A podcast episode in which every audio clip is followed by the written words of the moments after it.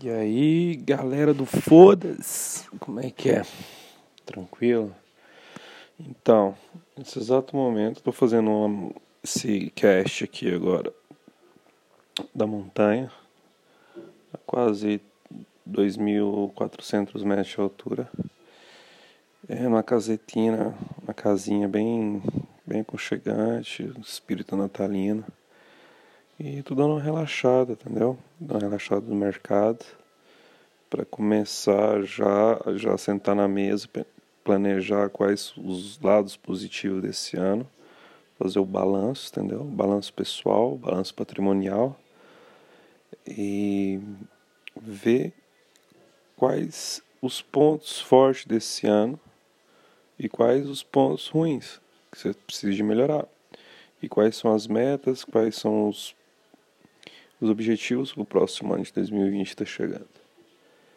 E eu penso que cada um de nós tem que já sentar na mesa, caderno, caneta ou lápis na mão e começar a escrever, já programar para o próximo ano, que está aí. Daqui menos de 20 dias a gente está em 2020. E já tenho planos para 2020 para poder melhorar em vários aspectos. E penso que quando você escreve no papel, você deixa registrado.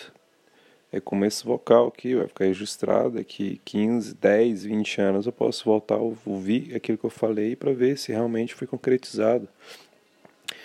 E isso, cara, não falo por mim, eu falo para vocês também, galera. Vocês fazem, fazem isso porque é uma coisa que funciona.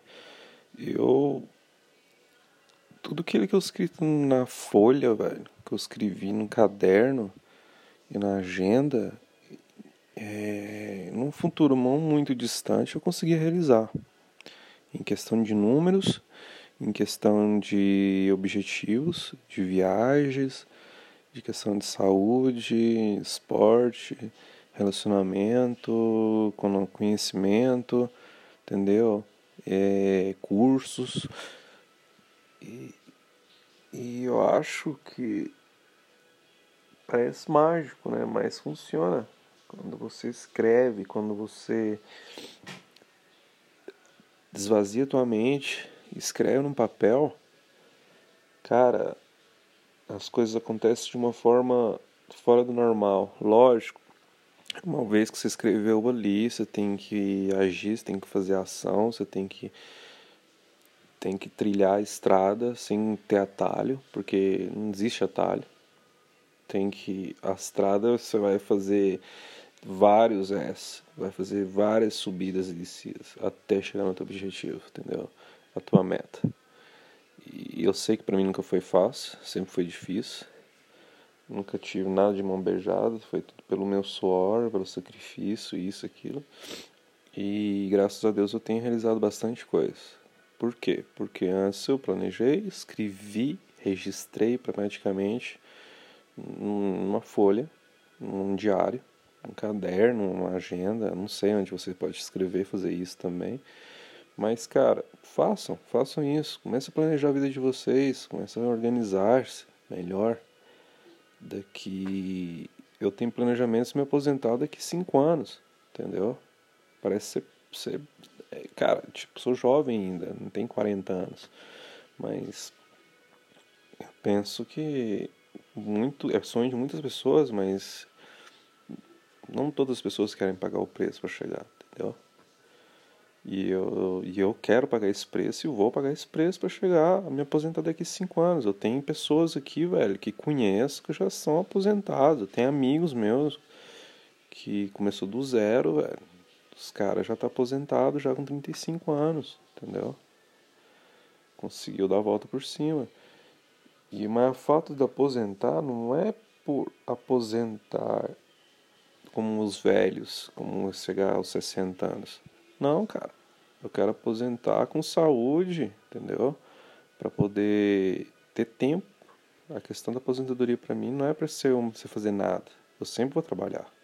Eu tenho uma atividade e construir coisas novas, entendeu? Investir em coisas novas e seguir o que eu sei fazer de melhor, entendeu? e ter tempo para você fazer coisas que você quer, cara. Viajar, estar em família, cultivar novas amizades, conhecer coisas, fazer cursos, expandir a mente, velho.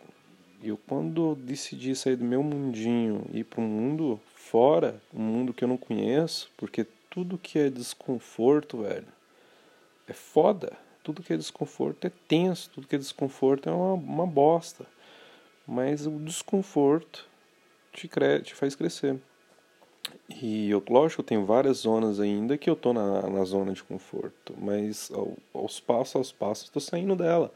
Porque só o fato de eu sair do Brasil e vir para um país que não tem nada a ver com a minha cultura, aprender a cultura dos caras, enraizar a cultura dos caras na minha, na minha pele, no meu sangue, cara, é, já é um passo muito grande. E, e não, é isso que eu queria dizer. Eu acho que alonguei bastante aqui o, o cash, entendeu? Já são seis minutos aí. Mas meu ponto de vista é esse, galera. Entendeu? Ou depois no próximo pod eu vou falar mais a respeito disso, porque, cara, a gente está chegando no final do ano. Pare um pouco, pense, analise. Cara, o que aconteceu de bom para mim nesse ano? O que aconteceu de ruim? Qual foi um dia de merda? O que, que aconteceu de catastrófico? O que aconteceu de coisas boas? Que, cara, você voltou um ano atrás, que esse ano que você fez e teve aquela virada de chave. Entendeu? Para mim teve muita coisa boa esse ano que rolou. Ao mesmo tempo tive também meus desafios, entendeu? Tive meus altos e baixos, tive coisas, experiências espetaculares e tenho, tô tendo e pretendo ter ainda, se Deus me dê saúde e força, porque é isso, cara. A vida tem que ser vivida de uma forma planejada, entendeu? Lógico, você não precisa planejar em todos os detalhes, coisa por coisa, mas o dia você tem que se viver, você tem que ver ele, lógico, tem, tem que trabalhar, você tem que fazer outras coisas. Mas aí fica a dica, galera.